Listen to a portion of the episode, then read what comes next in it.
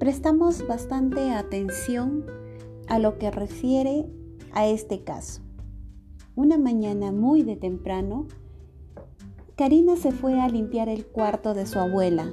Entre sus cosas, ella halló un viejo álbum donde en su interior las hojas caían por lo deteriorado que se encontraba.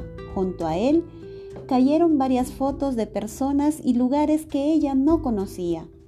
Muy preocupada, fue a contarle a su abuela sobre el hecho y fue ahí donde doña Tomasa comenzó a contar la historia familiar y de cómo habían llegado a la ciudad.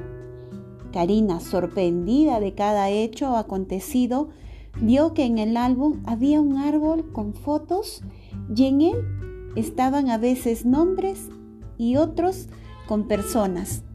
La abuela, con tanto cariño, había guardado todo porque así se lo encomendó su madre. Cada lugar, cada nombre representaba un hecho importante en la vida de Camila.